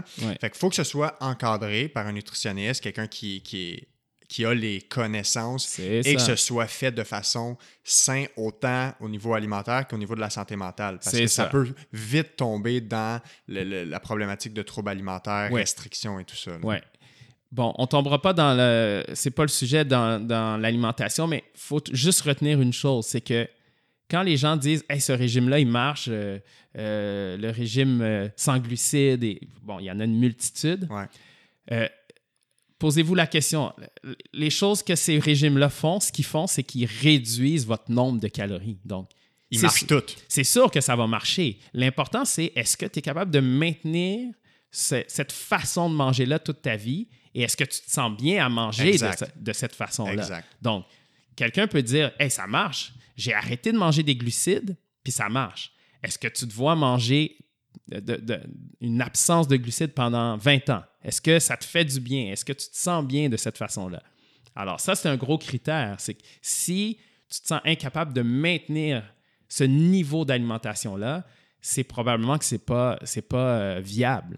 Donc, euh, ce qui fait que les régimes fonctionnent, c'est strictement mathématique. C'est qu'on consomme moins de calories si on arrête de manger des glucides. Globalement, c'est sûr, je vais consommer moins de calories. Donc, je vais perdre du poids parce que je vais avoir mon déficit. Mais si je ne suis pas capable de maintenir ça, puis qu'au bout de deux mois, je reviens à une alimentation qui est moins saine, je vais reprendre le poids. Donc, il y a une grosse partie qui est très mathématique. Je dépense, je dépense plus que ce que je consomme, je perds du poids. Pendant une période. Si après, je retourne à mes anciennes habitudes et je me remets à consommer plus que ce que je dépense, je reprends le poids. C'est ça, peut être aussi simple que ça. Ouais, mais probablement que je vais en faire un épisode là-dessus. Là. Je suis en train de, penser à ça, puis parler de toutes les diètes, les régimes de tendance. Fait que, c'est clairement un sujet qui est d'actualité. Euh, si là, on, a parlé de musculation, euh, on a parlé de ce mythe-là. Euh, en termes de cardio, euh, on sait que le cardio, c'est quelque chose qui est super sain, qui est super bon, qui a des bénéfices pour à peu près toutes les, maladies qui existent, toutes les blessures qui existent. Euh, mais quand les gens vont penser à améliorer leur cardio, des fois, les gens vont avoir des difficultés à voir c'est quoi la meilleure façon d'améliorer le cardio. Puis il y aura peut-être une nuance à, pour définir ce qu'on parle de capacité cardiovasculaire, par exemple le VO2 max, là, qui est une mesure pour calculer ça. Euh, qu'est-ce que ça prend pour améliorer nos, notre cardio, justement, nos capacités cardiovasculaires? Puis c'est quoi la différence entre euh, l'entraînement par intervalle versus l'entraînement continu? Puis y en a-tu qui sont plus intéressants que d'autres par rapport à cette amélioration-là du cardio? Ouais, il y a beaucoup de choses à dire là-dessus. Ouais. On va essayer de, de départager tout ça. Ouais. Euh, bon, il y a deux types de qualités cardiovasculaires qu'on veut développer. On veut développer l'endurance, donc ma capacité à aller à une intensité plutôt basse, mais longtemps. Par exemple, si je m'en vais en randonnée de ski de fond euh, pendant trois heures, ce que je veux, c'est, je ne vais pas euh, à haute intensité, mais je veux être capable de poursuivre mon activité pendant trois heures. Ça, ça s'appelle l'endurance aérobie. Donc, c'est-à-dire ma capacité à euh, faire une activité longtemps, très longtemps, plusieurs heures. Ça, ça, se développe en faisant justement, comme le terme le dit, des activités longtemps. Donc, partir en ski de fond, en jogging pendant une heure, deux heures, ça, ça développe mon endurance, donc ma capacité à maintenir longtemps l'activité. D'autre part, il y a la puissance aérobie qu'on appelle. Donc, dès qu'on parle de VO2 max, euh, ces notions-là, on parle de puissance aérobie. Donc, ma capacité de faire une activité cardiovasculaire, mais à une intensité plus élevée, par opposition à la faire à basse intensité longtemps. Euh, plus haute intensité, un peu plus court, mais plus haute intensité. Ça, c'est la puissance aérobie. Et les deux types d'entraînement qui développent un et l'autre sont différents. Si je veux développer mon endurance, je cours ou je skie ou je fais du vélo à basse intensité longtemps. Puis si je veux développer ma puissance aérobie, ma capacité à, faire une activité cardiovasculaire, mais intense, là, je vais faire ce qu'on appelle l'intervalle training ou de l'entraînement par intervalle. C'est-à-dire un effort plus court, intense, un repos. Un effort plus court, intense, un repos. Donc, l'alternance entre des efforts cardiovasculaires intenses et des périodes de repos. Ça, comme le nom le dit, ça va développer ma puissance aérobie, donc ma capacité à aller à plus haute intensité. Donc, j'ai besoin d'un peu des deux. Lorsque je fais de l'activité cardiovasculaire. Si vous faites que des randonnées pédestres, vous n'avez pas besoin de puissance aérobie parce que vous êtes toujours à intensité basse longtemps. Sauf si vous voulez la monter à la course ou rapidement. Exactement, c'est ça. Donc, quand on a des hausses d'intensité, par exemple, si je veux marcher plus vite, si je veux monter une côte à une vitesse quand même euh, appréciable, bien là, je vais avoir besoin d'un peu de puissance aérobie. Dès que j'ai à monter mon intensité, si je fais une activité interminante comme je joue au hockey, euh, parce que là, le hockey, c'est justement la définition même de la puissance aérobie, c'est-à-dire des efforts courts entrecoupés de pauses. Euh, donc là, j'ai besoin d'un peu plus de puissance aérobie. Généralement, ce qu'on dit, il faut, euh, pour avoir une bonne santé cardiovasculaire, c'est de jumeler un peu les deux. Donc, de faire certaines séances d'entraînement. On dit généralement, pour monsieur, madame, tout le monde, deux séances par semaine maximum. Je suis quelqu'un qui s'entraîne plusieurs fois par semaine. Deux séances maximum. Une à deux séances d'intervalle parce qu'elles sont, elles sont à plus haute intensité puis elles fatiguent un peu plus. Puis le reste se fait en endurance aérobie. Donc, quand on part, puis on fait une longue sortie, 30, 40, 1 heure, euh, 2 heures. Donc, ça, c'est de l'endurance aérobie. Donc, une à deux séances d'intervalle et le reste, par, par exemple, quelqu'un qui s'entraîne quatre fois par semaine va faire une séance d'intervalle, maximum deux, puis le reste en endurance aérobie. Puis ça va être très variable selon le type de sport, selon le, où est-ce que la personne est rendue dans sa saison, parce qu'il y, a des, y a ce qu'on appelle la périodisation aussi, que j'ai abordé dans. Non, il n'est pas encore sorti, là, mais un autre épisode où est-ce qu'on doit avoir un entraînement différent selon où est-ce qu'on est rendu dans la saison, selon l'athlète aussi. Dans l'année, c'est ça. Euh, généralement, on veut développer les deux, mais évidemment, il y a des sports où c'est beaucoup plus la puissance. Je reviens à l'exemple du hockey. Euh, le hockey, c'est pas un sport continu euh, à faire pendant longtemps, comme peut l'être le marathon. Donc, l'intensité est plus élevée, donc il faut s'entraîner en intensité. Le problème, c'est que l'entraînement en intensité est un peu plus risqué. Euh, un, apporte plus de fatigue. C'est plus facile de se blesser quand on va à haute intensité. Euh, par exemple, un mouvement qui est mal fait, mais qu'on fait souvent ou à haute intensité, peut générer des blessures. Donc, il faut faire attention. Aussi, ça fatigue autant physiquement que mentalement. C'est plus difficile, c'est exigeant de faire de l'intervalle.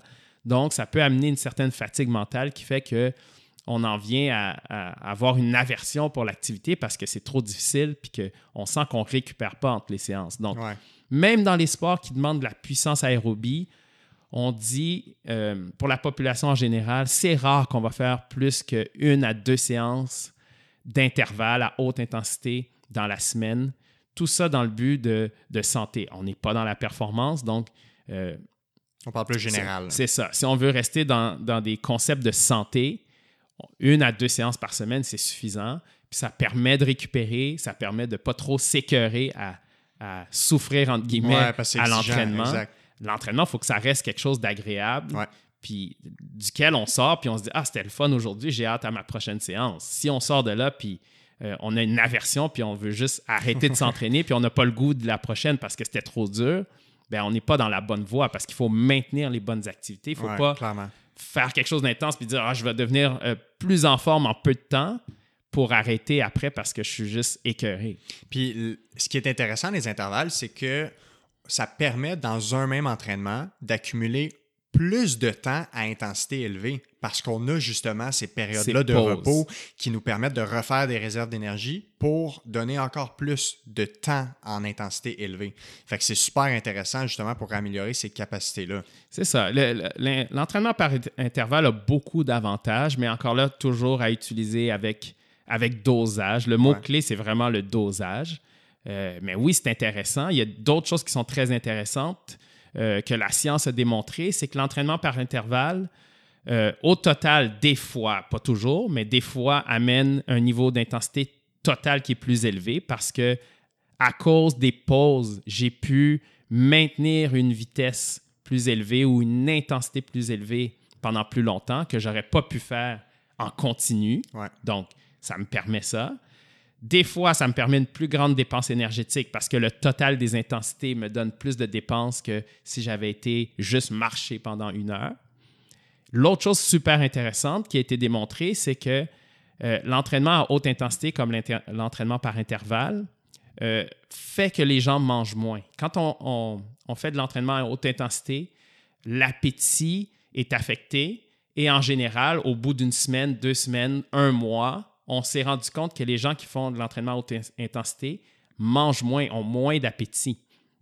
Donc ça, c'est intéressant. Dans les cas de gens qui veulent perdre du poids, d'insérer quelques séances à plus haute intensité. On ne parle pas de faire l'entraînement d'un athlète, là, mais juste un peu plus intense que ce qu'on fait habituellement.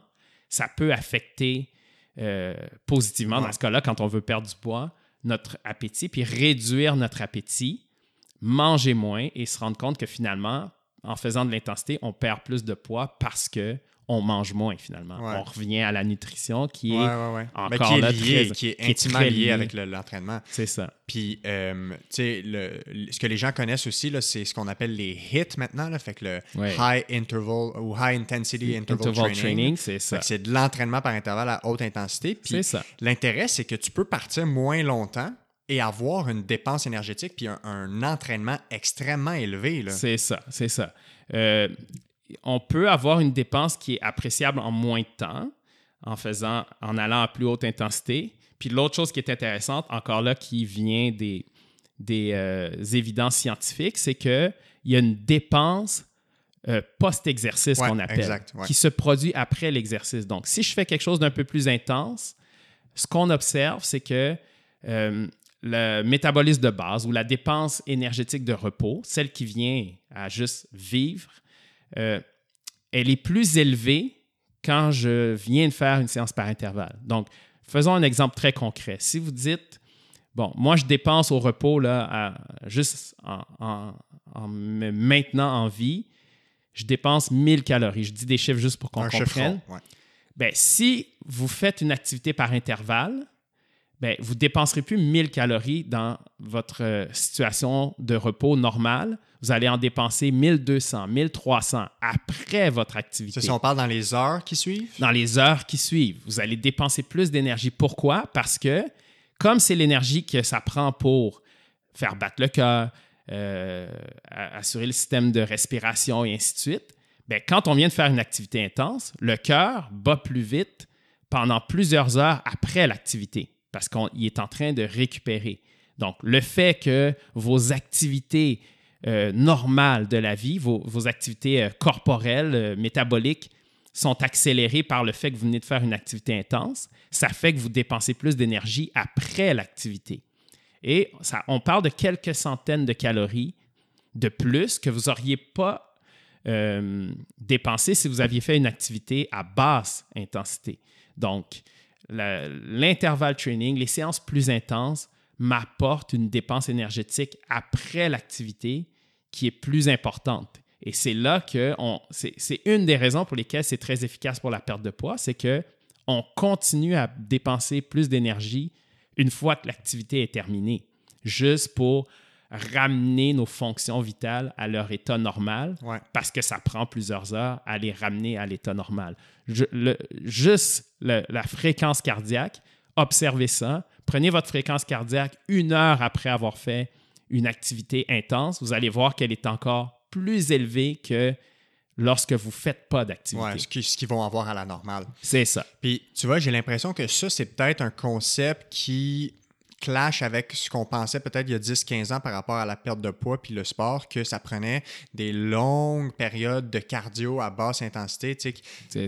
J'ai l'impression que le mythe, c'était faut que tu fasses au moins 30 minutes de cardio, puis qu'après 30 minutes, on commence à puiser dans les graisses. C'est ça. Alors que c'est pas nécessairement ça du tout qui se passe. Ça va dépendre de notre dépense énergétique aussi. C'est ça. Comme on a parlé du calcul mathématique, oui. mais on, là, on voit aussi un, espèce d'effet euh, favorable à ça avec l'entraînement par intervalle. C'est ça, c'est ça. C'est que en fait, ce qu'on utilise pendant l'activité comme carburant énergétique, c'est vrai que quand on fait une activité plus intense, on utilise moins de graisse comme carburant énergétique et on utilise plus de sucre, de glucides.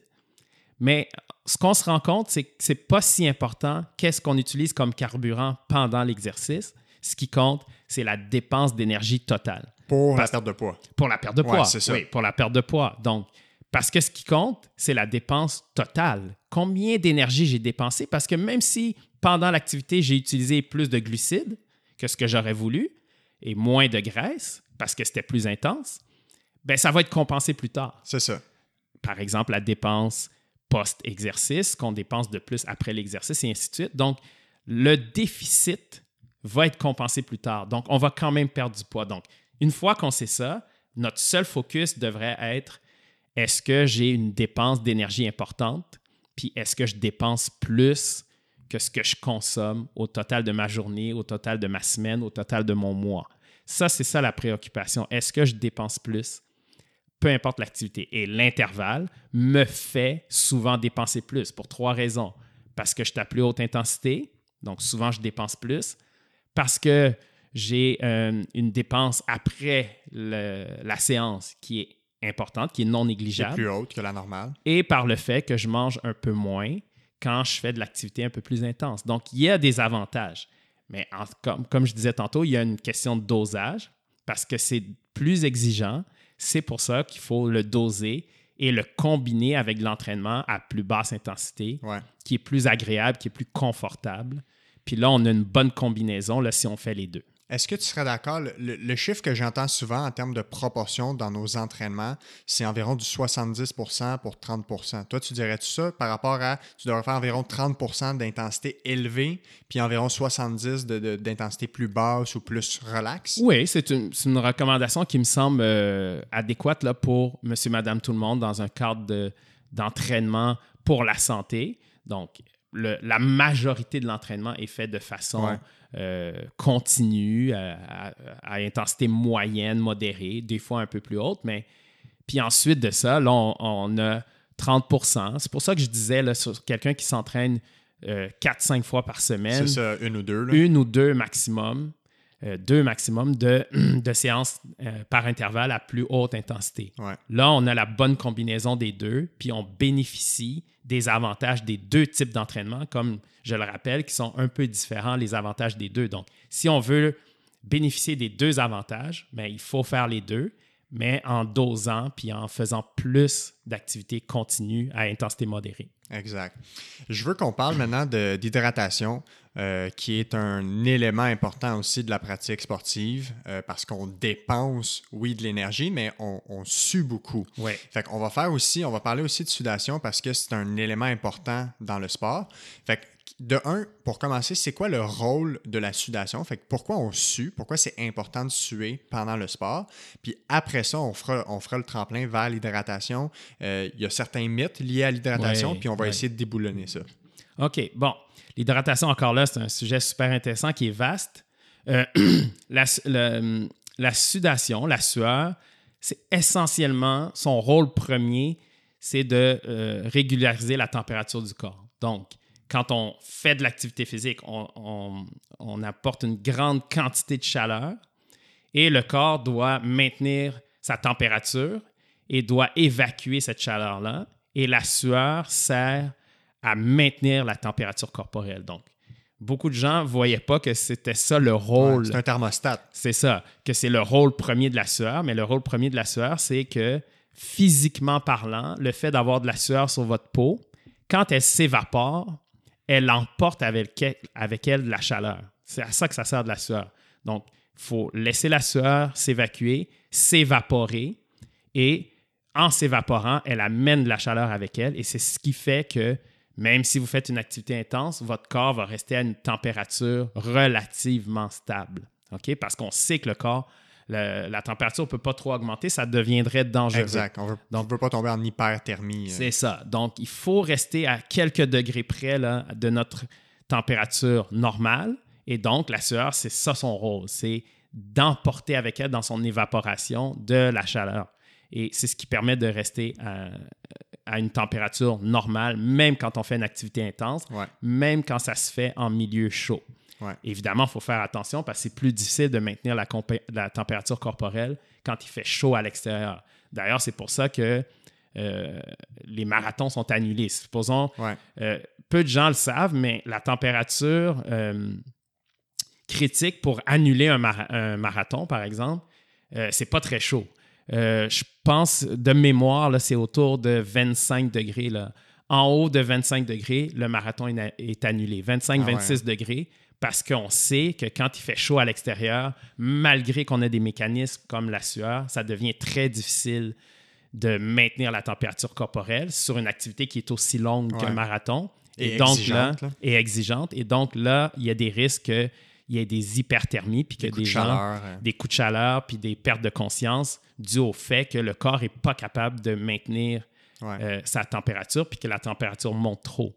Ces mécanismes-là sont des bons mécanismes de, de, de survie parce que justement, quand vous perdez conscience à cause d'un coup de chaleur, c'est la meilleure façon de revenir à la température normale, c'est de vous faire arrêter l'activité. Ouais. Donc, euh, Un nous, on- shutdown du système. c'est ça. Nous, on voit ça comme quelque chose de, de, de- de mauvais, mais le corps prend juste son moyen de ramener la température, c'est arrête de courir. Ouais. Donc, arrête de faire l'activité, puis la température va pouvoir revenir. Donc, c'est des mécanismes qui sont excellents justement pour notre survie. Ouais. En espérant qu'il tombe inconscient dans les bras de quelqu'un ou sur le gazon. Ouais, avec quelqu'un qui peut. pas d'impact sur la tête, C'est hein. ça, avec quelqu'un qui peut l'assister et ainsi de suite. C'est pour ça que dans les épreuves, il y a des gens Ouais. qui sont là pour, euh, Mais en plus, j'ai l'impression assurer la sécurité. au marathon de Montréal, c'est tout le temps des journées chaudes. De, de- de- de mémoire, là, dans les dernières années, là, j'ai l'impression que c'est tout le temps des journées chaudes. En septembre, souvent, il fait encore chaud. Donc, ils, ils font très attention à ça. Je, je me souviens que récemment, ça, ça avait dû être annulé justement Ouais. avec une température.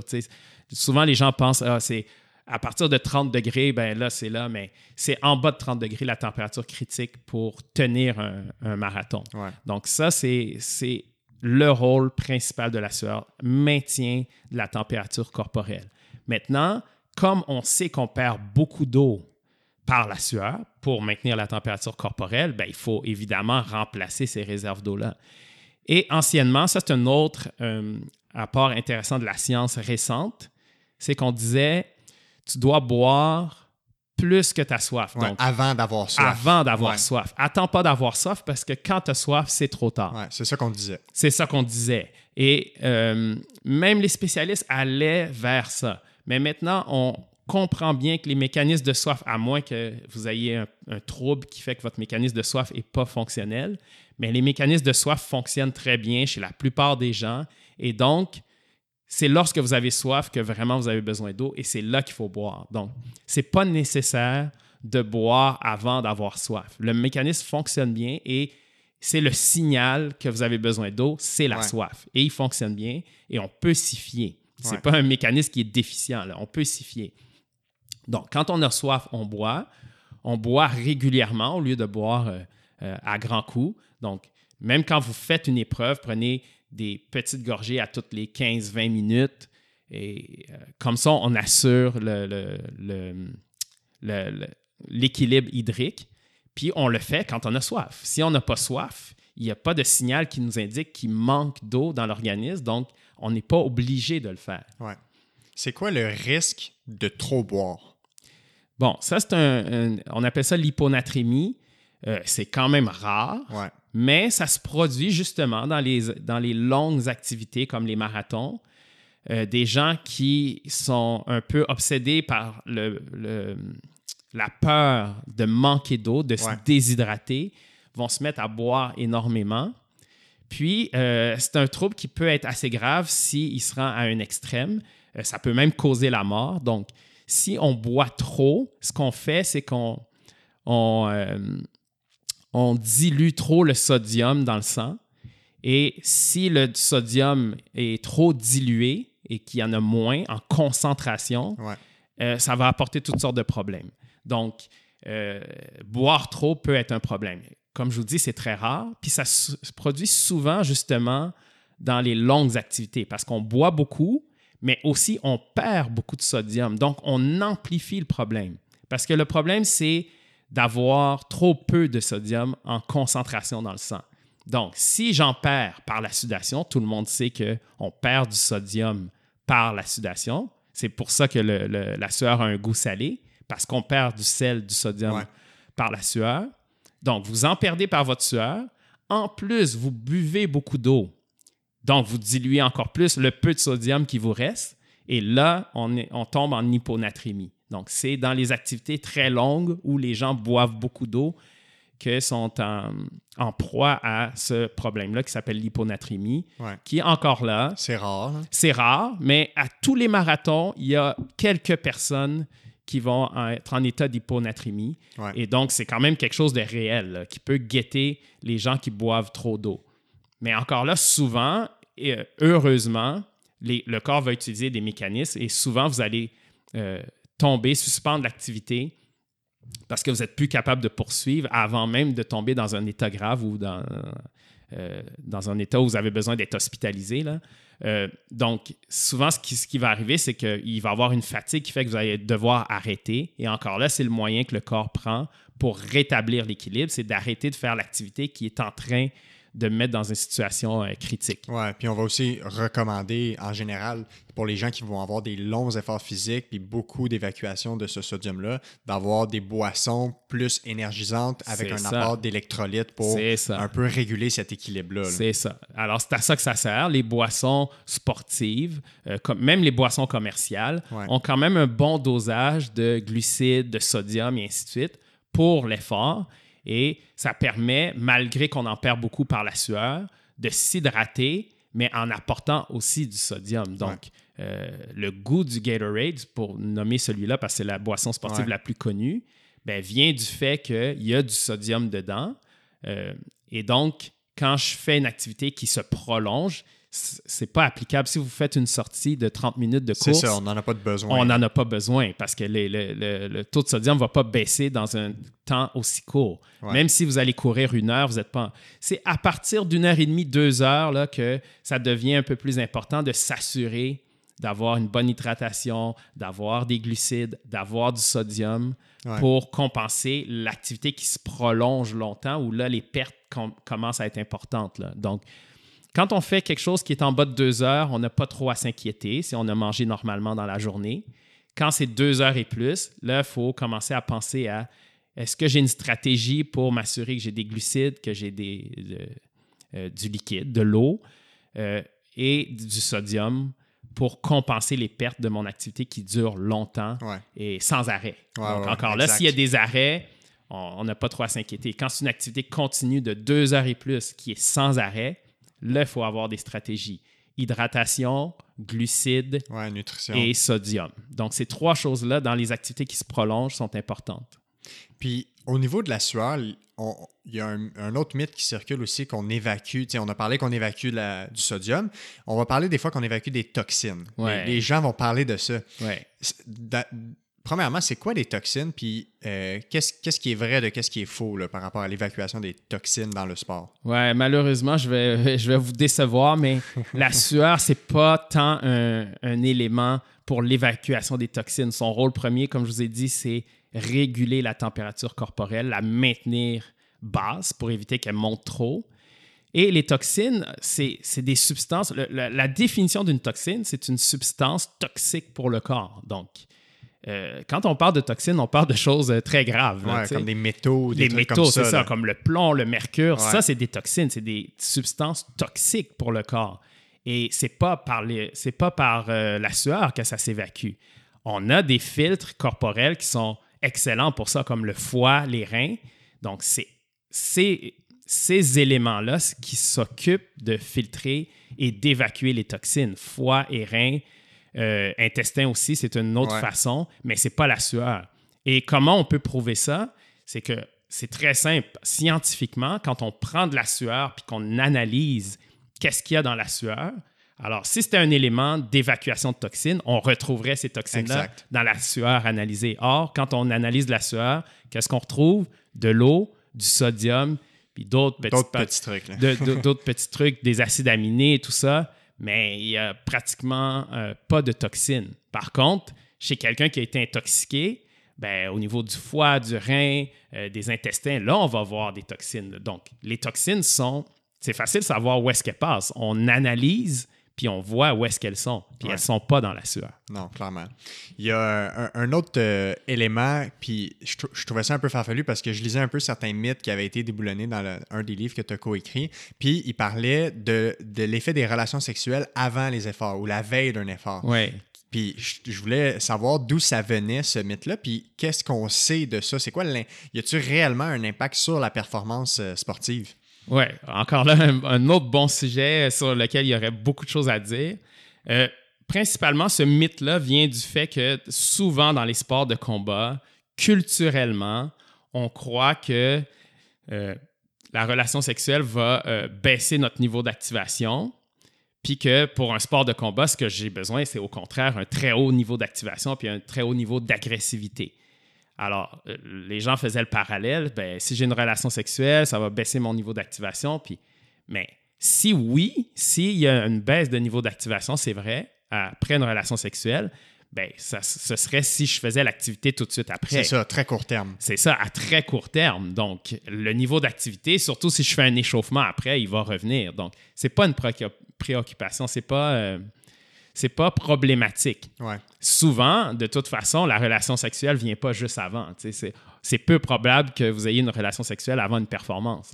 Donc, souvent, ça se produit la veille. Au, plus près, là, c'est la veille que ça se passe. Donc, après ça, vous avez une nuit de sommeil, vous vous réveillez le lendemain, vous, euh, vous mangez, vous, faites mangez, votre journée. vous faites votre journée, vous faites votre activation avant votre performance. Donc, tout ça, tout l'effet euh, de, baisse d'énergie que peut donner la relation sexuelle ou de, l'état de, d'euphorie ou peu, importe comment on l'appelle, ben, tout ça s'est annulé par le fait qu'après ça, il s'est passé la nuit, le, réveil, l'échauffement, tout ça, tout ça est annulé. Donc, c'est un peu un mythe parce qu'on croyait que ça pouvait réduire l'agressivité, tout ça, mais cet effet-là est très, très court après la relation. Fait que c'est négligeable, surtout quand on parle de quelque chose qui arriverait la veille. C'est ça, c'est négligeable. Maintenant, si un athlète avait une relation juste avant le départ d'un 100 mètres, là, je comprends que ça pourrait peut-être euh, affecter son niveau d'activation. Mais encore là, s'il fait ça, puis il y a un bon échauffement, puis il ramène son niveau d'activité, il n'y a pas de raison de, de s'inquiéter de ça. L'autre chose qu'il y avait par rapport aux relations sexuelles, c'est que on disait, ben, tu dépenses beaucoup d'énergie, donc tu te mets en état de fatigue. Mais honnêtement, euh, les scientifiques se sont aussi attardés à ça, puis ils ont calculé la dépense énergétique. Demandez-moi pas comment ils ont fait. C'est assez particulier à faire, mais ils ont calculé la dépense énergétique euh, d'une relation sexuelle, puis on parle de rarement en haut de 100 calories. Là. Donc, c'est pas une activité non plus qui fatigue le corps, parce que ça, c'était une autre chose qui était euh, en faveur de l'absence des relations sexuelles pour la performance c'était de penser que ça on dépensait beaucoup d'énergie par là. Une relation sexuelle, c'est une activité qui est euh, quand même à basse intensité en termes de, déplacement, en termes de mouvement. Donc, euh, c'est rare que coucher dans un lit, on saute partout et tout. Donc, on parle de. Là encore là, c'est la moyenne. C'est ça, c'est la moyenne. Les deux extrêmes. Il y a tout le temps des façons, vous pouvez les imaginer, d'augmenter sa dépense énergétique dans la relation, mais euh, globalement, chez la plupart des gens, c'est une activité qui se fait coucher dans un lit. Euh, la dépense est très minime. Puis quand ils regardent les études, ils font tout le temps, c'est une moyenne. c'est ça. On donne le résultat pour la grande majorité des gens. C'est ça. La relation sexuelle typique, dans la durée typique aussi, qui ne dure pas 4 euh, heures. Donc, on, a des dépenses énergétiques qui sont très minimes. Je n'ai pas le chiffre exact, mais c'est rarement en haut de 100 calories. C'est très, très minime. En terminant, il y a un dernier sujet que je voulais aborder, puis ça fait un peu un lien avec ce qu'on avait abordé en début. Euh, on avait parlé tantôt des, qualités en cardio qu'il faut développer. On a l'endurance, puis on a la puissance aérobie. Puis il y a aussi un, espèce d'effet que même les gens qui font des, épreuves d'endurance doivent avoir la capacité d'exploser, par exemple, pour un sprint final. Fait qu'exemple, le dernier kilomètre du marathon ou en ski de fond, après un 50 km, qui doit, il y a toujours un sprint final. C'est ça. les athlètes ont besoin aussi de s'entraîner à, avoir cette capacité d'exploser. Puis on a aussi des fois ce, qu'on, ce que les gens peuvent appeler des fois l'espèce de second souffle qu'on, va avoir à, à la pratique de l'activité, qui est comme un regain d'énergie soudain. Est-ce qu'il y a quelque chose de réellement physiologique à ce niveau-là ou c'est quoi qui se passe euh, dans le corps humain au moment où cette personne-là, après avoir fait un long effort, est capable d'aller puiser dans de l'énergie puis pousser la machine beaucoup plus vite que ce qu'elle vient de faire pendant deux, trois heures? Oui. Bien, en fait, on revient à ce qu'on disait tantôt au niveau des, On appelle ça les voies métaboliques, donc la façon que le corps prend pour produire l'énergie. Et on revient à ça et euh, on appelle ça une euh, production d'énergie anaérobie. Donc, c'est une façon que le corps a de vous donner euh, la capacité de faire un mouvement à plus haute intensité. Et ce n'est pas les mêmes, c'est pas le même mécanisme que ce que vous avez utilisé pour faire votre épreuve qui durait 2-3 heures. Donc, si vous êtes capable, par exemple en ski de fond, de monter une pente après avoir fait une heure continue ou de faire un sprint final à la fin, c'est parce que vous êtes capable de produire de l'énergie rapidement par la voie qu'on appelle anaérobie. Donc, on revient à ce qu'on disait tantôt sur le lactate. C'est une façon où on va dégrader la molécule de sucre, les glucides, partiellement pour que l'énergie arrive plus vite. On ne prend pas le temps de la dégrader complètement. Et ça, ça peut se faire pas dans une activité euh, distincte. Ça peut se faire à l'intérieur d'une activité qui est une activité d'endurance. Donc, je suis en train de skier, ça fait une heure, deux heures que je skie, j'ai besoin d'un sprint, j'ai besoin de monter une pente. Ce, mécanisme-là, ce métabolisme-là va me fournir l'énergie euh, pour cet effort intense-là. Puis ensuite, quand je reviens à un niveau sur le plat ou je reviens à une vitesse plus normale, on retourne à l'autre métabolisme. Et là, comme je vous disais tantôt, le lactate qui a été utilisé pour monter la pente euh, qui a été produit plutôt, qui a été produit pour monter la pente, va être utilisé comme, on se souvient ce que je disais tantôt, qui est, qui est, mis là en réserve. C'est un, le, terme que tu utilisais tantôt était un bon terme. En fait, c'est une utilisation qui est remise à plus tard. C'est ça, qui est remis à plus tard. Donc, il est là. Puis ensuite, quand je reviens à un niveau plus normal sur le plat, ben, ce que j'ai produit comme lactate pour monter ma pente, ben, il est réutilisé dans le reste de l'activité. Donc, ça nous ramène à le lactate, c'est pas un, déchet, c'est une réserve, c'est une façon rapide de produire l'énergie pour ensuite utiliser le reste Ouais. plus tard. Fait que c'est vraiment deux voies distinctes avec deux des, voies. des clés distinctes pour ces C'est voies-là. ça, c'est deux voies distinctes, puis on peut passer de une à l'autre. C'est pour ça qu'on peut entraîner et il est bon d'entraîner les deux pour que ces deux mécanismes-là fonctionnent bien puis soient performants. Ouais, J'ai aussi l'impression que la, la clé d'accès vers le euh, l'explosion en fin de course a aussi beaucoup lié à la, la résilience mentale puis la, la capacité à aller dans cette souffrance parce que c'est extrêmement souffrant. là. J'en fais des courses de ski de fond, là, fait que Ouais. pour le savoir, dans des 30, 40, 45 km, quand tu viens de skier 2-3 heures puis que tu dois pousser puis exploser à la fin, là, ça peut être très, très...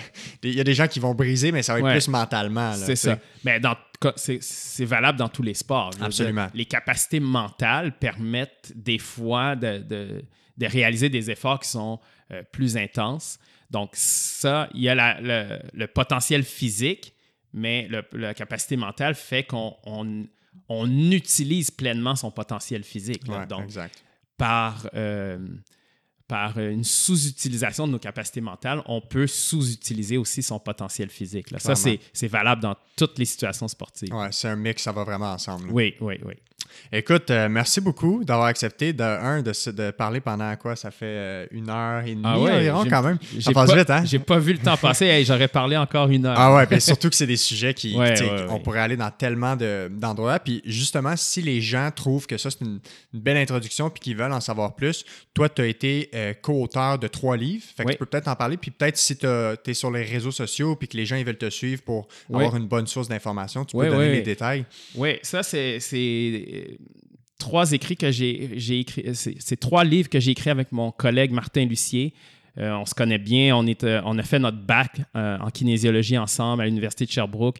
Puis on travaille ensemble depuis ces années-là, là, depuis 1995.